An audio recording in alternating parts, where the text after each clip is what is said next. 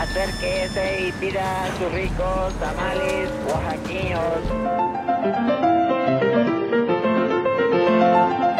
¿Quién dijo que la historia de México no podía contarse de forma entretenida?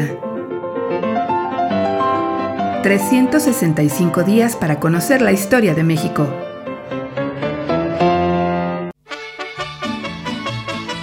Lunes. Retratos. José Vasconcelos.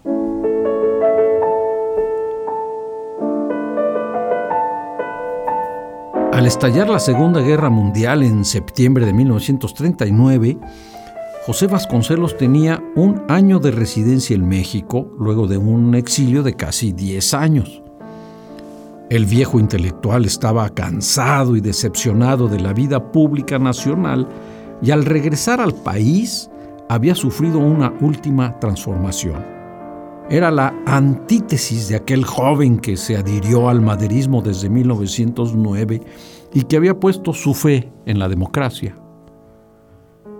El 22 de febrero de 1940 comenzó a circular Timón, revista patrocinada por la legación alemana bajo la dirección de Vasconcelos.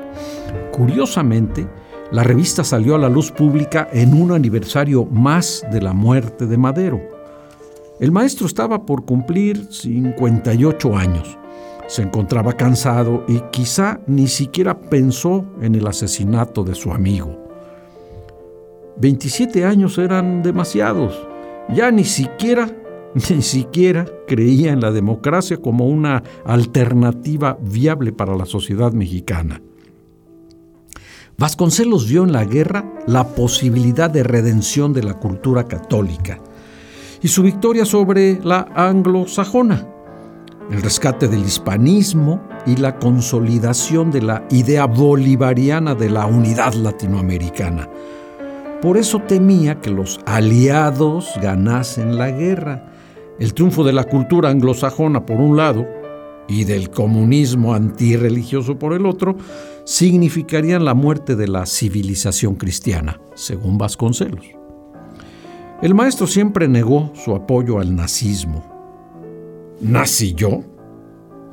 me río de los que me hacen ese cargo porque soy de los pocos mexicanos que toda su vida han combatido contra las dictaduras.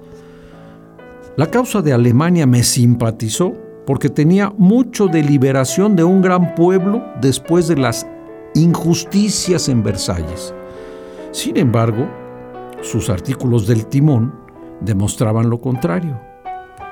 Y decían, Hitler, aunque dispone de un poder absoluto, se halla a mil leguas del cesarismo. La fuerza no le viene a Hitler del cuartel, sino del libro que le inspiró su cacumen. El poder no se lo debe Hitler a las tropas ni a los batallones, sino a sus propios discursos que le ganaron el poder en dramática competencia.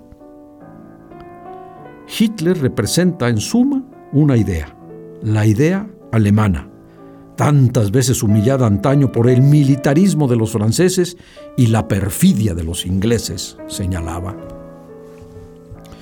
Cuando nació la contraofensiva aliada sobre Italia en 1943, la decepción de Vasconcelos fue grande.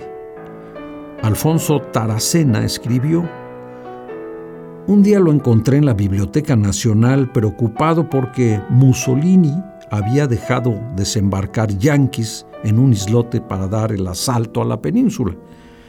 Le dije que no se preocupara, que solo se trataba de un islote habitado por cabras, a lo que el maestro Vasconcelos contestó, y las cabras encantadas porque desembarcaron cabrones. Su desliz con el nazismo duró poco.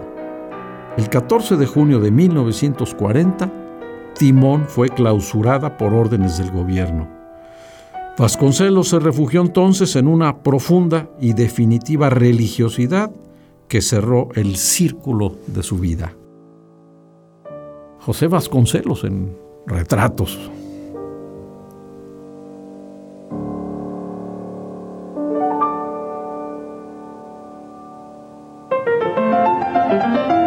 365 días para conocer la historia de México. Esta es una producción de Radio Universidad de Guanajuato y la Dirección de Extensión Cultural en voz del Teatro Universitario. Serie basada en el texto de Alejandro Rosas, 365 días para conocer la historia de México.